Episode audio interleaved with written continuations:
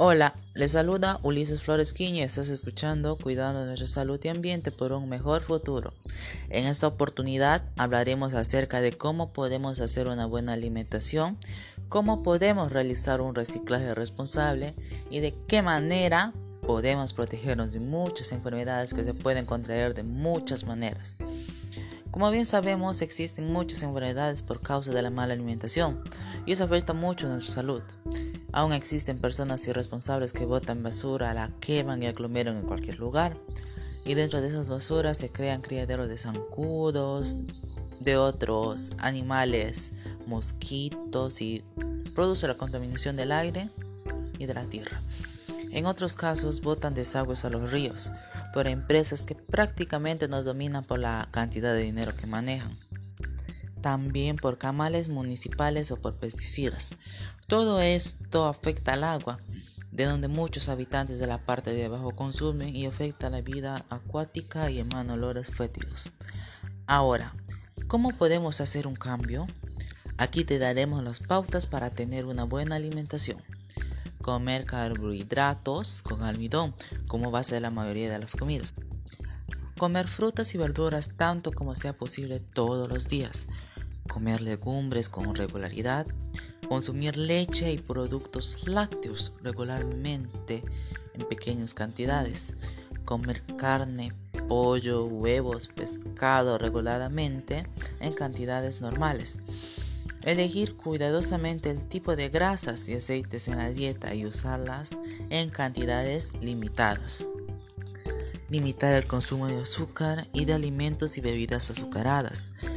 Limitar el consumo de sal, limitar el consumo de alcohol, mantener el equilibrio energético para lograr un peso corporal saludable, beber mucha agua diario.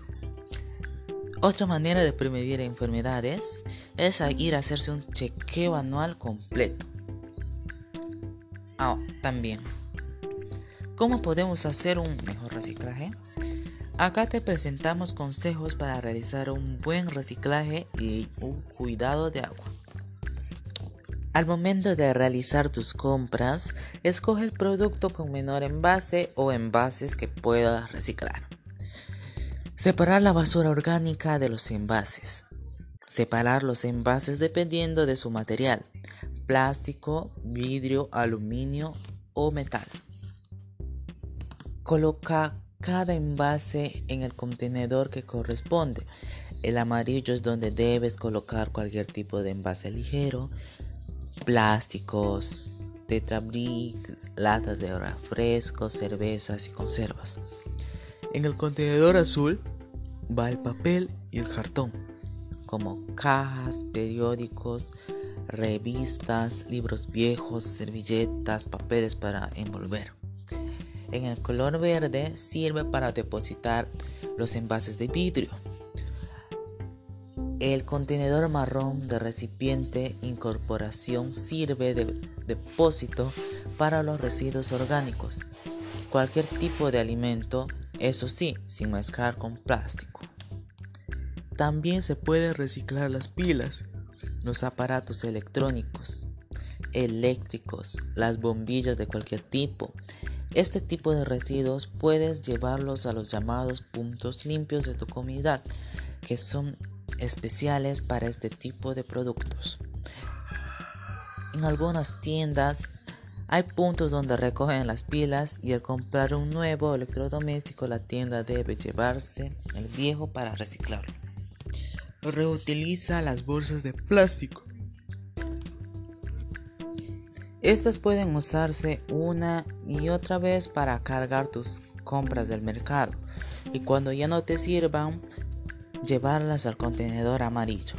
Usar bolsas textiles o un carrito de la compra es incluso mejor, más recomendable y más cómodo.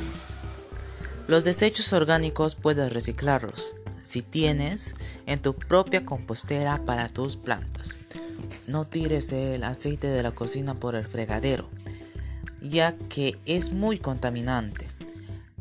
Llena una bolsa con los restos de aceite y deposítala en los contenedores correspondientes o lugares donde ponen ese tipo de residuos. utiliza menos químicos para realizar la limpieza en tu hogar, desecha los desperdicios de manera correcta y lo principal es ahorrar la mayor cantidad de agua posible. Todas estas indicaciones nos servirán para manejar la basura y disminuir la quema de plásticos y la contaminación del agua. Con todo lo mencionado, estoy seguro que lo tomarás en práctica todo lo explicado. Te invito a divulgar este audio y así ayudar a las personas que tienen estas dificultades. Gracias por permitirme llegar a ti y nos encontraremos en otra edición.